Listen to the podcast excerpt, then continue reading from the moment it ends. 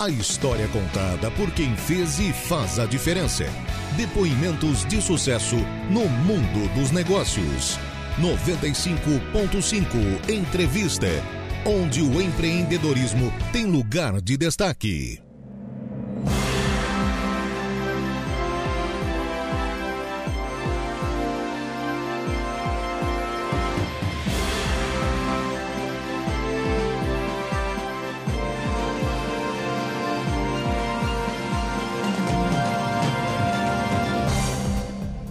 Sexta-feira, 20 de outubro de 2023, está entrando no ar pela sua Rádio Arananguá mais uma edição do programa 95.5 Entrevista, um espaço onde o empreendedorismo tem lugar de destaque.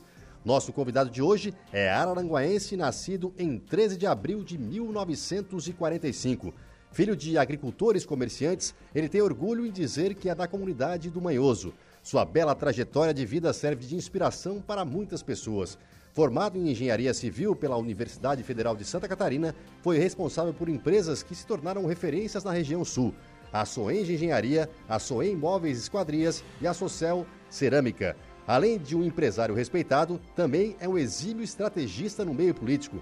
Nesse cenário, foi vice-prefeito de Arananguá em 1900, de 1989 a 1992.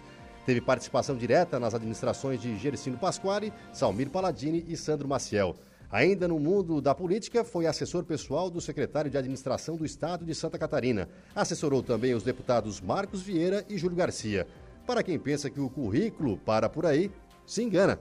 Foi jogador profissional de futebol e atuou em clubes como o Grêmio Aranaguaense, o Ferroviário de Tubarão, o Figueirense e o Havaí de Florianópolis. Habilidoso dentro das quatro linhas, fez parte da seleção catarinense de futebol de salão.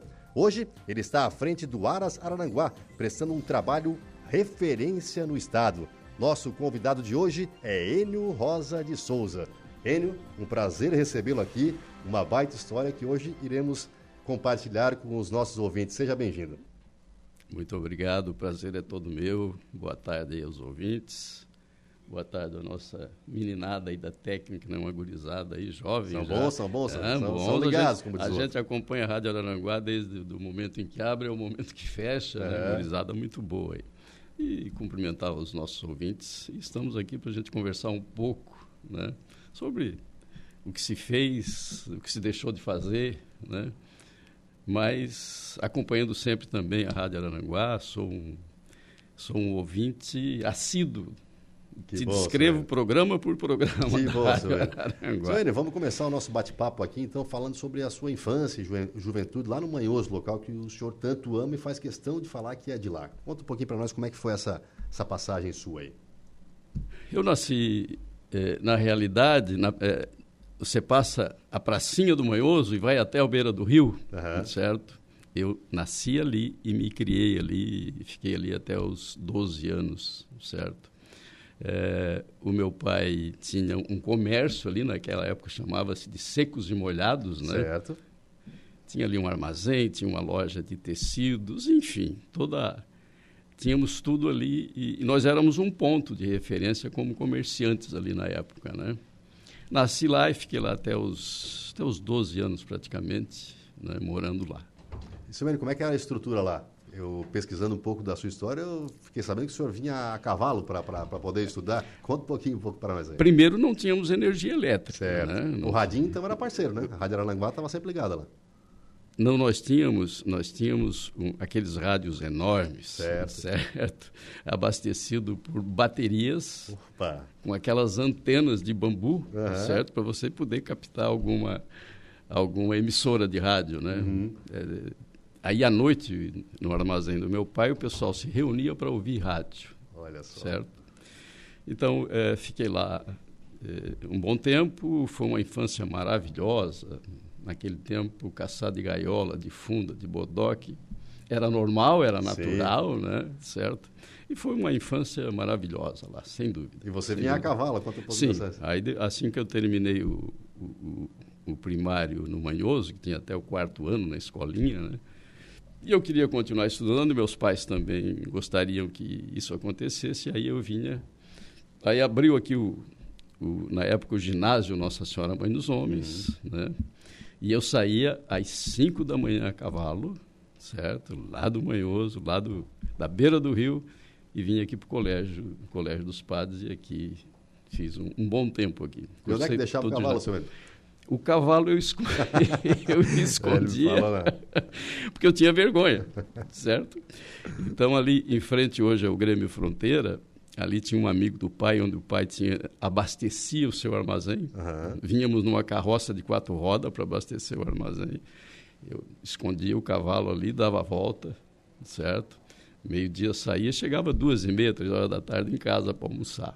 Isso eu fiz por três anos. Mas era maravilhoso, eu gostava daquilo. Sim, aproveitou bem a, bem a infância, né? E quando mais adolescente, foi para outras cidades, né? Tubarão, Florianópolis, para Sim, aí, né? aí depois de um certo período, meu pai veio para, viemos para Araranguá, né?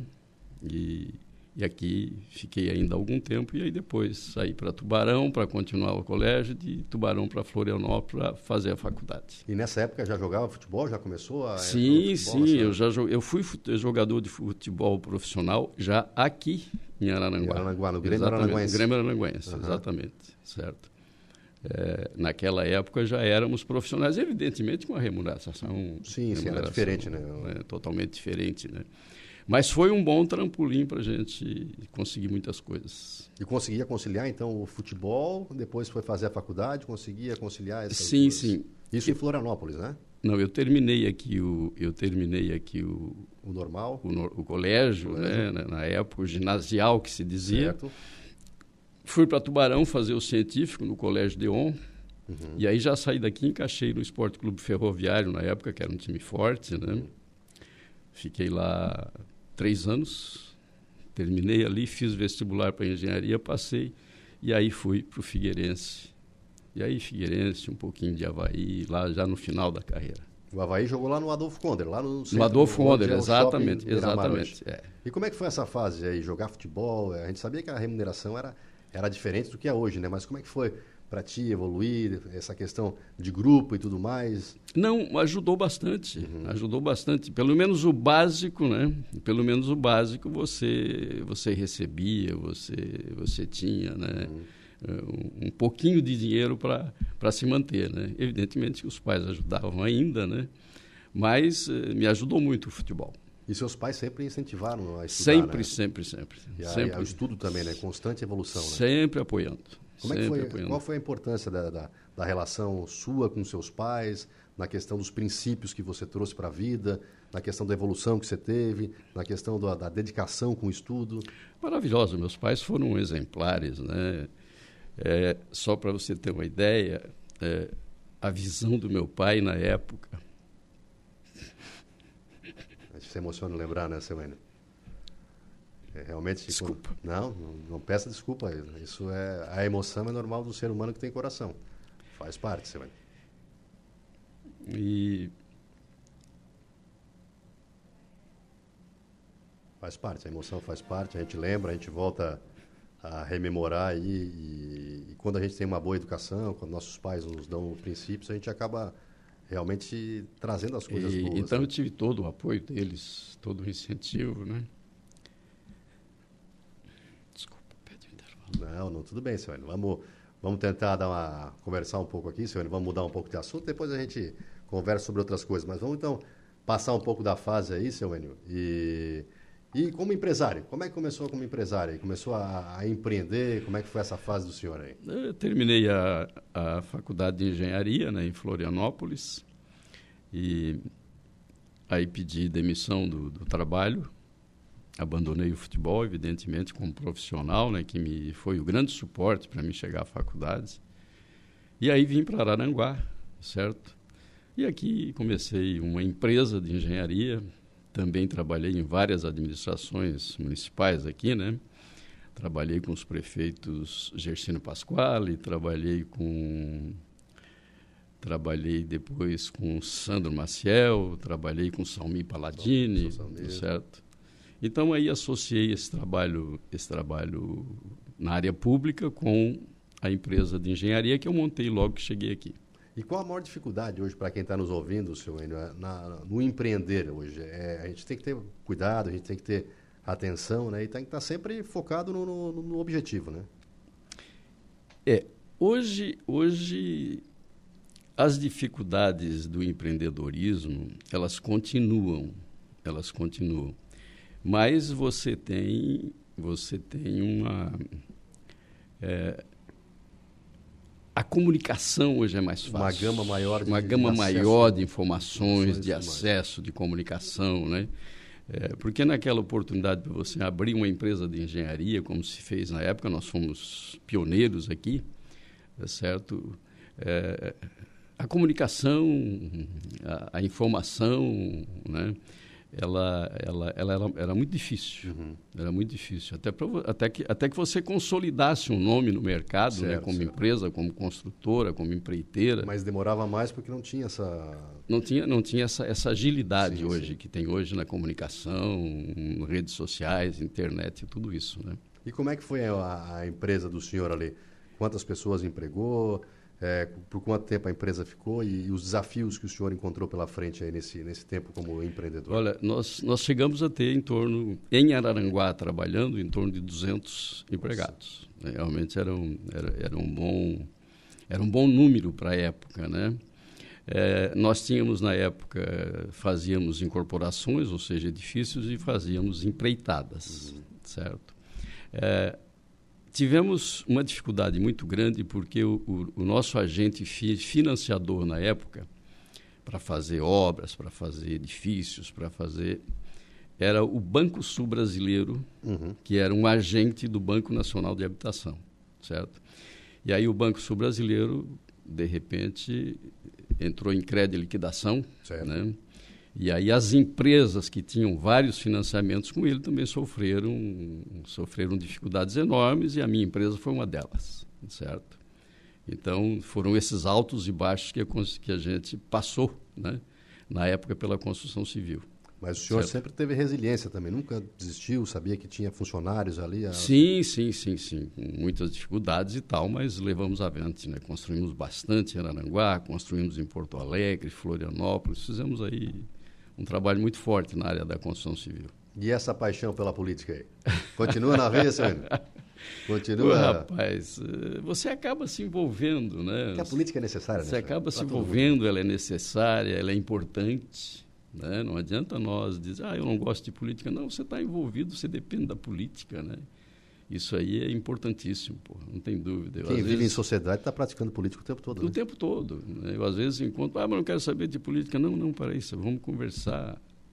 Porque tem, tem a política e tem a politicagem. Então, sim, se você sim. fizer política realmente, ela é saudável, ela é importante, ela é definitiva, ela é definidora. Uhum. Né? Então, a política é, é, realmente muito importante. Pô. E como é que foi essa fase, ainda aí? Ser vice-prefeito, por exemplo, de Araranguá? Teve uma fase anterior que foi uma aventura. Certo. Certo? Foi uma aventura. Em 1976, quando surgiu a primeira eleição livre é, pós período período militar, certo. certo? Foram liberadas as eleições municipais. E aí nós resolvemos o engenheiro Paulo César, o seu João da Silva, e eu resolvemos sair como porque naquela época você tinha você tinha a sublegenda, uhum. certo? Então você tinha MDB e Arena, certo? Cada partido podia colocar dois, três, quatro candidatos. Né? Então pelo MDB, olha Olha a aventura pelo MDB contra o regime militar. É, os arenistas eram fortes. Né? É. é, saímos como candidato os três e o ex-deputado Manuel Mota era o vice dos três, isso em 1976, uhum. certo? É, do lado da arena tinha o Salmi Palladini e tinha o Salmi Palladini, o seu Manuel Costa e o seu Edu Virges uhum. Pires de, de vice, certo? Nós fomos uma, uma aventura aí incrível, né? nós não tínhamos a menor estrutura, não tínhamos nada e tal. E acabamos perdendo a eleição, certo? Ganhou o Salmi Paladini. E aí depois eu tive o privilégio de ser convidado pelo Salmi para trabalhar no governo dele aí, para assumir o SAMAI, que, anda, que antes era a Fundação FCESP. Uhum. Logo que terminou, ele assumiu, disse, ele vem cá, vamos trabalhar comigo. Eu digo, mas Salmi, nós fomos adversários ontem. Não, mas isso não importa, já passou e tal. E aí eu tive o privilégio de ser o primeiro diretor-geral do SAMAI aqui de Arananguá. E o senhor também é, foi para Estado também, né? O senhor trabalhou aí sim, com sim. deputados renomados, que nem sim. Júlio Garcia, né? Sim, sim. Eu fui, hoje, eu fui assessor pessoal do secretário de administração Marcos Vieira, que era secretário de administração. Era secretário da época, né? Do, do governador Luiz Henrique, né? Uhum. E o Johnny Lucas, que era daqui, que era secretário adjunto. E depois participei um tempo na Assembleia Legislativa como assessor do deputado Júlio Garcia. E dois anos lá com ele. E a, a, política sempre teve, teve com o senhor, então? Sempre gostou da política? Sim, sempre gostei, sempre, sempre de, participei. Sempre, de falar com a população? falar com a população. Né? Sempre gostei dessa, dessa área. Eu acho que é uma área muito nobre, né? Uhum. E, e necessária. E com relação à parte empresarial ali, a gente falando das suas empresas, a gente citou ali, foram três empresas, né? Isso. E elas faziam, então, uma era fornecedora da outra? E uma é era fornecedora da outra, exatamente. Que era uma, uma cerâmica, né? uma fábrica de esquadrias imóveis e a construtora. Certo? A Soenge foi a primeira, né? A Soenge foi a primeira, depois as outras vieram no lastro, né? E como é que surgiu, eh, vamos contar um pouquinho para quem está nos ouvindo aí, como é que surgiu a ideia da Soenge, os passos da Soenge desde a da criação? Nós tínhamos uma carência enorme de, de, de, profissionais da área no município. Nós não tínhamos engenheiros no município, certo? Uhum. Tanto é que é, eu terminei eu terminei a faculdade, abandonei o futebol e vim para cá imediatamente, né? Certo. certo? E aí comecei com um escritório de engenharia, e aí fui convidado pelo prefeito Gersine Pasquale para ser diretor de obras, certo? E, e nesse, e, e nesse, e, e, nesse espaço, né, nessa, nesse contato, eu senti que faltava uma, uma construtora aqui. Lógico, uma construtora para a época muito modesta, né? Uhum. E aí montamos a Sonhage a, a engenharia e empreendimentos que depois passou para a de Engenharia. Uhum.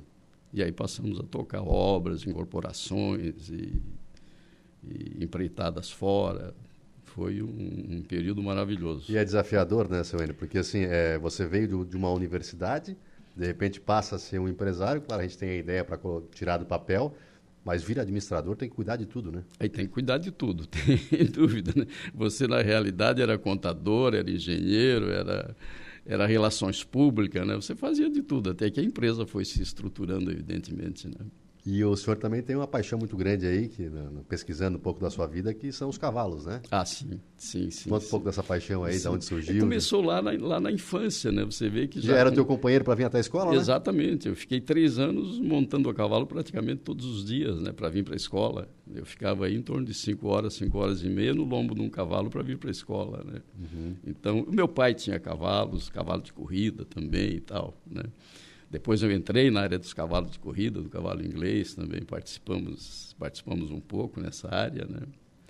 É, o cavalo de corrida estava em alta, aí quando o presidente Collor entrou, dificultou as coisas, né? aí nós paramos com o cavalo de corrida e passamos para o cavalo crioulo. Tá certo. Vamos para o intervalo, então, pegar uma aguinha aqui para o seu Eno. A gente já volta daqui a pouquinho com 95.5 entrevista, um instante só.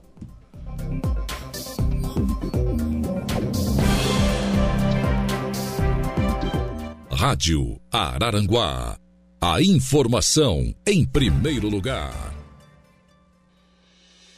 95.5 entrevista. Tem uma bela história aqui é, em Araranguá e também que foi para Florianópolis, jogou futebol no Havaí, também esteve em Tubarão, jogou no Ferroviário. E seu N também falou da, da paixão pela política que, que ele tem também, né? Essa paixão aí que, que vem de longa data. E a política também serve, seu N, para ajudar as pessoas também, né? A gente tem que ter essa visão, né? Da política, né? Todas as decisões que são tomadas, né? Às vezes nós achamos que essas decisões estão distantes de nós, não, elas nos, nos afetam de uma forma ou de outra, né? E essa foto que está lá, seu Enio, o que, que significa para o senhor isso aí? ah, essa foto foi maravilhosa, né? Da esquerda para a direita, o Dário da Berger. Da esquerda para a direita tem o senador Dário Berger, né? Tem o José Serra, Serra. É, tem o Leonel Pavan, ex-governador Leonel Pavan, de pé. Ali está o atual vice-presidente da República, Geraldo Alckmin. Geraldo Alckmin. Ali está Clésio Salvaro, o atual prefeito né, de, de, de Criciúma. O Dalírio Beber, que senador também da época, né? Nessa, nessa oportunidade eu estava me filiando no PSDB, aí, em, em, Florianópolis. E o quão é importante ter, ter um uma convivência com esses Ah, sem dúvida, sem dúvida, sem dúvida. Você aprende muito, né? É, é Você aprende muito, verdadeiras feras ali, né? Semene, eu vou pedir um, um pouquinho de, de, um espacinho agora, porque nós vamos tratar de um assunto rapidamente. Nós vamos lá à CIVA, onde está o nosso repórter Lucas Casagrande, que está na, na, reunião, né, que vai decidir aí a permanência ou não da agência da Receita Federal aqui em Arananguá. Lucas Casagrande, muito boa tarde. Como é que foi essa reunião? Nos conte.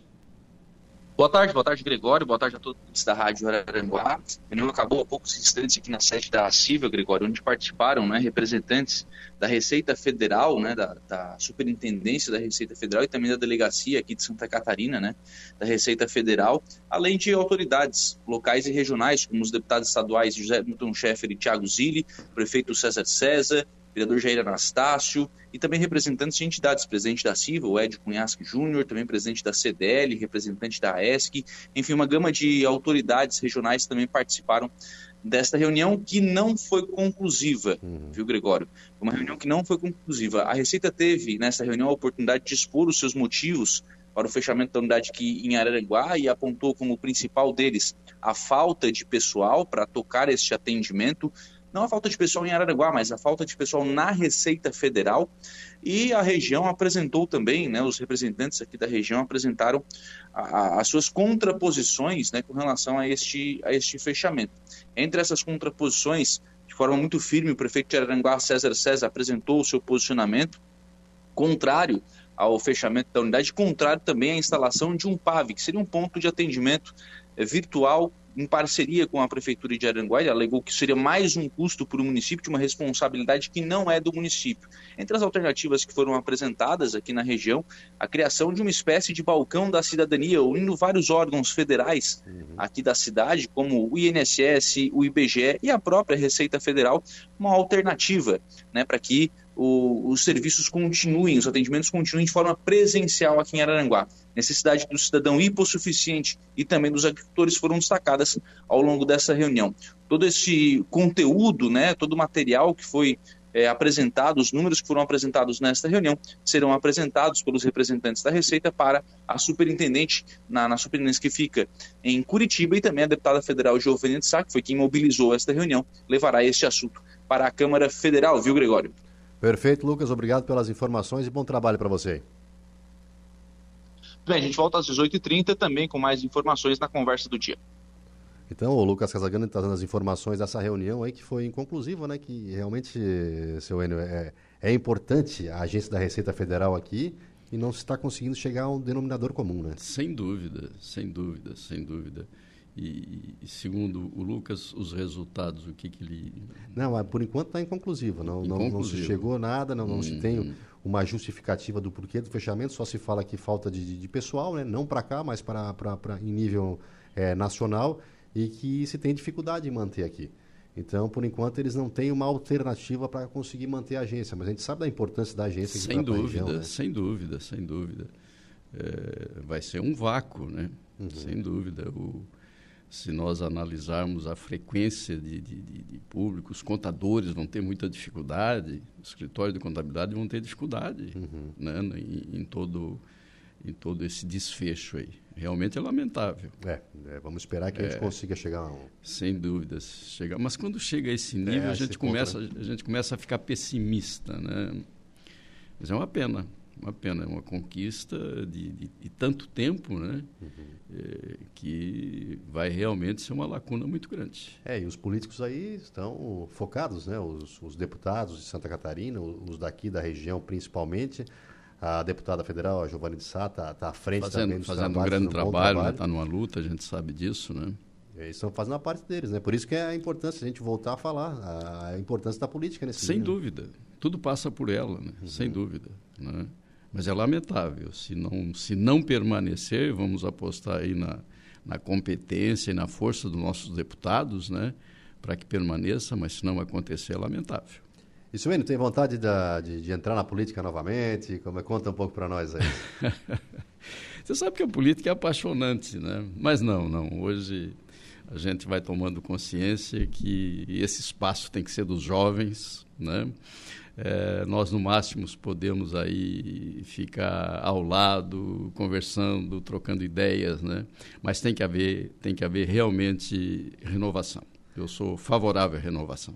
Agora eu quero falar com o senhor sobre uma outra paixão que a gente conversou anteriormente, que são os cavalos, né? A, a sim, criação sim. de cavalo. E hoje em dia tem o Arazarananguá. Conta um pouquinho para nós de como é que surgiu essa ideia.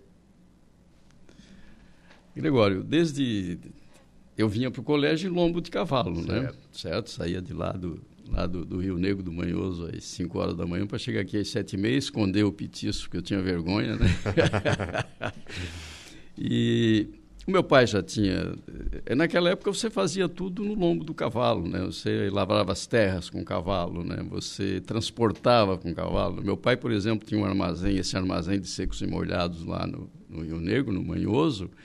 Ele vinha com uma carroça de quatro rodas, se abastecer aqui, buscar nos atacados e levar para o armazém. Então, o lombo do cavalo era tudo, né? E aí a gente, evidentemente, é, apegou-se a isso, né? Apegou-se a isso. Aí depois acabamos entrando aí também na área de cavalos de corrida. Tivemos um tempo aí com cavalo de corrida, né? Aí quando o presidente Collor assumiu é, os hipódromos e as corridas sofreram uma certa, uma certa decadência, uhum. né? Aí passamos para o cavalo crioulo, né? E até hoje nós estamos aí com, com a nossa criação, com aras. Tem um filho extremamente dedicado né, oh, a essa área. Ele hoje é considerado, vou gavar o Claro, um vamos lá, vamos lá.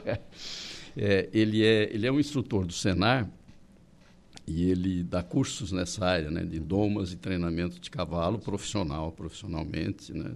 Já foi aos Estados Unidos fazer estágio, né, é considerado hoje um dos grandes experts na área, certo? Uhum.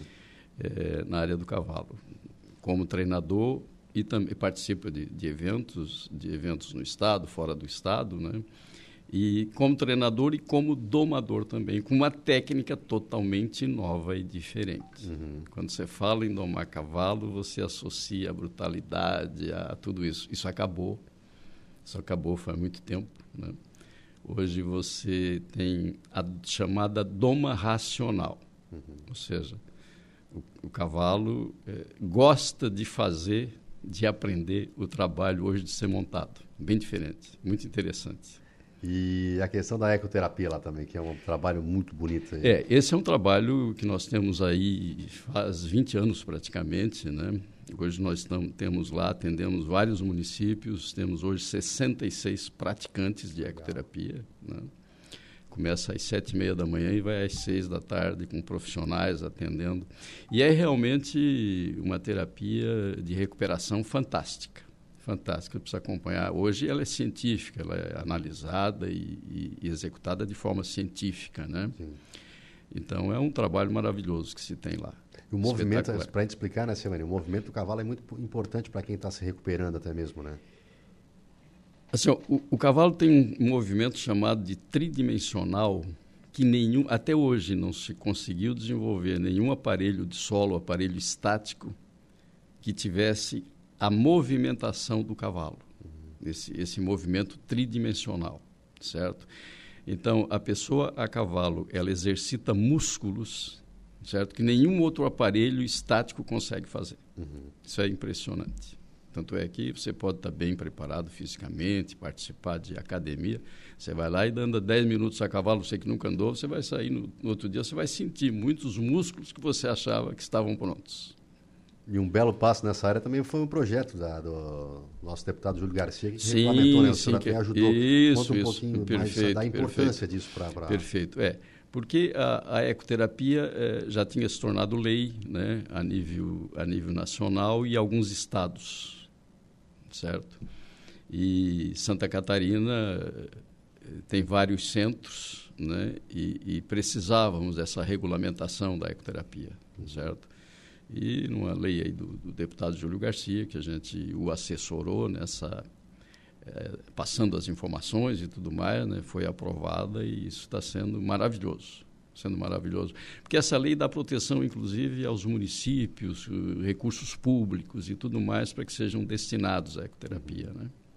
E, Silvano, outra, outra questão importante nessa questão da, dessa nessa atividade da ecoterapia também é crianças especiais, né? Eu tenho um filho especial, a primeira vez que ele entrou em contato com um cavalo assim, a gente vê que no começo, claro, há aquela, aquele receio porque sim, é uma criança sim, especial. Sim, perfeito. Mas a relação que se tem, né? O animal com a criança, Sem né? dúvida, né? sem dúvida. Sim. E os resultados são maravilhosos. Uhum. Os resultados são muito bons. Certo, são muito bons. Qual é a idade da... da... O meu filho está com 16 hoje. 16 anos. 16 anos. Certo, perfeito. Nós temos lá, inclusive, adultos né, que, que fazem que fazem sessões de ecoterapia. Temos assim, a ecoterapia recomendada a partir dos dois anos. Certo. E daí para lá não tem limite. Uhum. Não tem limite. Nós temos adultos também, né? Temos pessoas que sofreram AVC que praticam ecoterapia. Uhum. Né? É, é sensacional. E hoje é definida cientificamente né, com os resultados. Muito bom. E como é que funciona a seleção de quem pode participar ali ou, ou se inscrever para participar? O pessoal que está nos escutando e quer Quer conhecer? Não, é da seguinte forma, por exemplo, em Araranguá. Tá. Certo?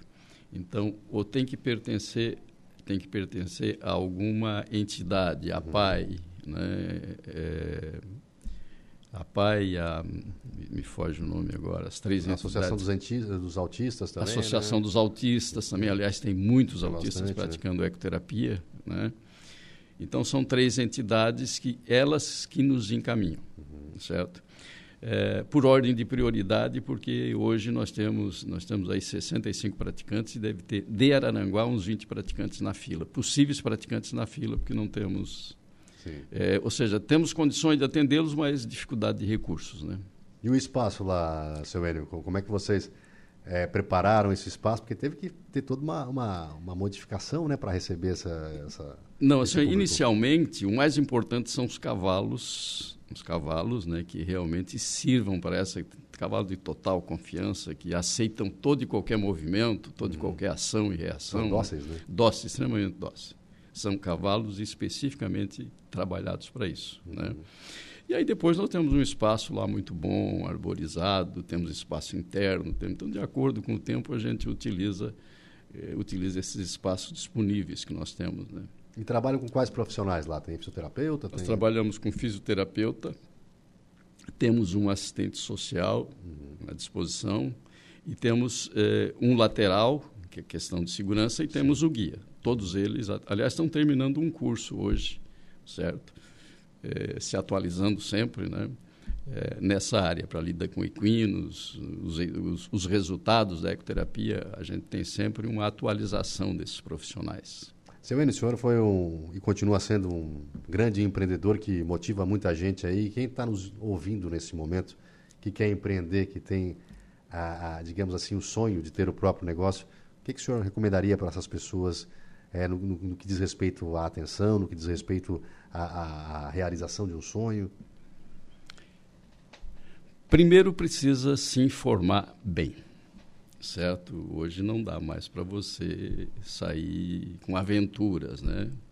Primeiro você precisa se informar bem, precisa se assessorar bem, né? Para que o negócio realmente já parta com uma perspectiva de sucesso. Não pode mais ser aventura, uhum. certo?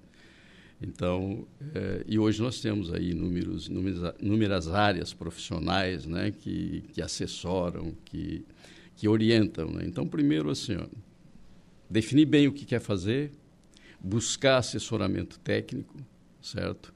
E se atualizar em termos de comunicação. Uhum. Né? Internet, enfim, toda essa. Que, que na nossa época você, você não tinha nada disso, nós tivemos que aprender tudo isso. Né? Uhum. Então, parta com essa base. Tudo é possível. Tem que ser, além de toda essa base de informação, tem que ter coragem também. Você tem que ter coragem, porque os negócios você pode ter sucesso, mas também pode ter insucessos. Né? Uhum. Então, coragem. Bem assessorado, bastante informação e muita coragem. E uma das dores, seu Enei, que muitos empresários que vêm aqui falam é a questão da mão de obra. Né? Hoje em dia está difícil a questão da mão de obra aí. Né? Achar um bom funcionário. Por isso, é, exatamente, por isso a necessidade né, de um bom plano, né, de, de antes de, de se aventurar em qualquer negócio, um bom plano, uma pesquisa de mão de obra, como é que está de profissionais. E à medida que o tempo passa, vai ficar mais difícil, né? Vai ficar mais difícil. Hoje nós temos aí uma rapaziada na área da, da computação, da informática, trabalhando de casa para o mundo inteiro e ganhando muito dinheiro. Uhum. Né? Mudou, mudou, muito a coisa, né? mudou bastante. É então você precisa ter todas essas informações. E o senhor acompanhou muito tempo aí a, a, a economia de Arananguá. É, de lá para cá, a evolução foi também grandiosa do, do, Vale do Arananguá aqui, né? Ele está sendo mais visto até pela, pelo Sem dúvida, sem dúvida, sem dúvida. E, e, e, eu acho que nós estamos passando, é, Gregório, por um momento fantástico. Todas as administrações do nosso Vale do Arananguá, as administrações municipais, estão um verdadeiro sucesso, né? Todo e qualquer município que você vai está um canteiro de obras, né? É, se, se, se tem hoje uma segurança maior de que o pessoal está muito, tá muito consciente e preocupado com a responsabilidade do dinheiro público, uhum. né? É, que antes você não sabia o que, que acontecia, hoje não, hoje está ali na tela, você sabe, entra em qualquer município, sabe os seus planos, sabe. Então, eu acho que nós estamos, temos aí uma boa safra de administradores, né? E, e atualizados eh, de acordo com, com as ferramentas de hoje, uhum. né? Que é a informática, que é a comunicação, né? que é a educação também. Eu acho que nós estamos vivendo um momento muito bom e eu penso que o nosso vale, nós somos privilegiados por clima, por uma série de fatores, por é, pela regularidade da, é, topográfica da nossa região, do Vale do Araranguá, né? aliás, do Vale, do vale da, da, da região. É, eu penso que nós estamos é, num momento de uma disparada em termos de progresso. Eu não sei o que, que o senhor acha, mas também a visão de, de muitos é que com a, a, o fim da Serra da Rocinha, da obra da Serra da Rocinha, aí agora é, os turistas poderão utilizar a Serra da Rocinha para descer até aqui e vão aproveitar muito os municípios, não somente lá Praia Grande, mas todos, inclusive sem Aranaguá, dúvida. Isso aí vai dar um boom também. Sem né? dúvida, sem dúvida, sem dúvida. Nós temos um potencial natural aqui muito grande, né? Muito grande, né?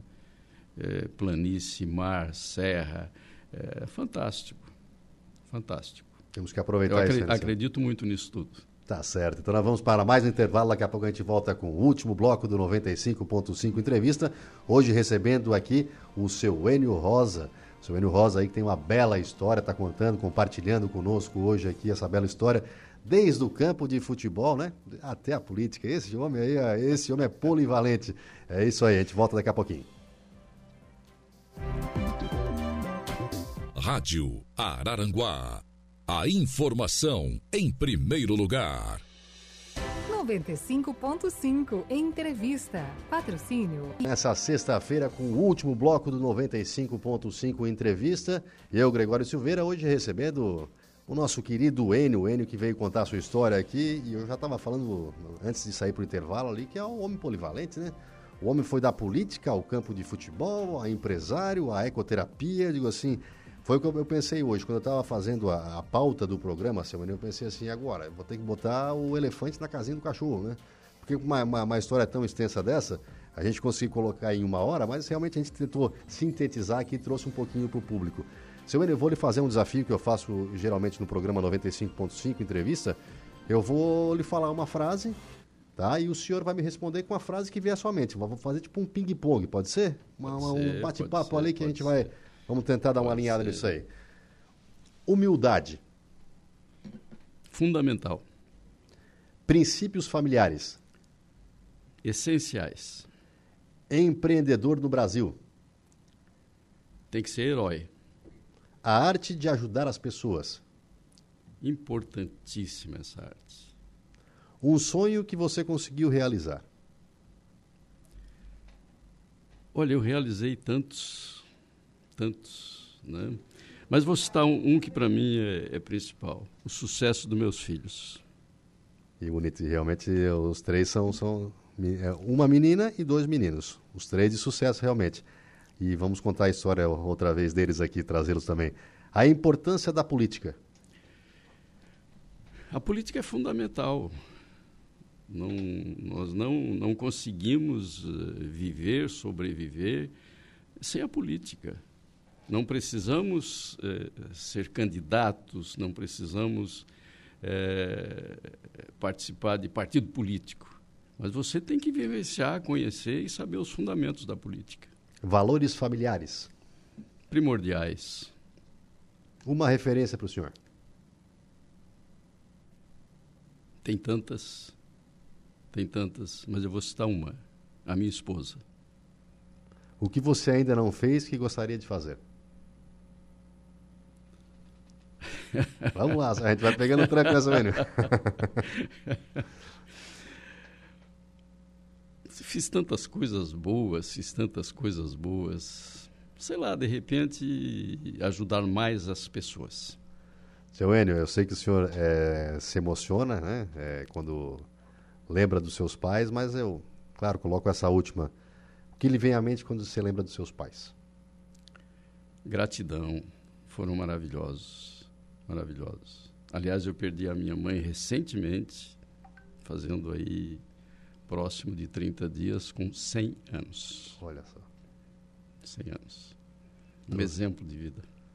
Seu Enio, o senhor também é um exemplo de vida. Muito obrigado por compartilhar um pouco da sua história conosco aqui.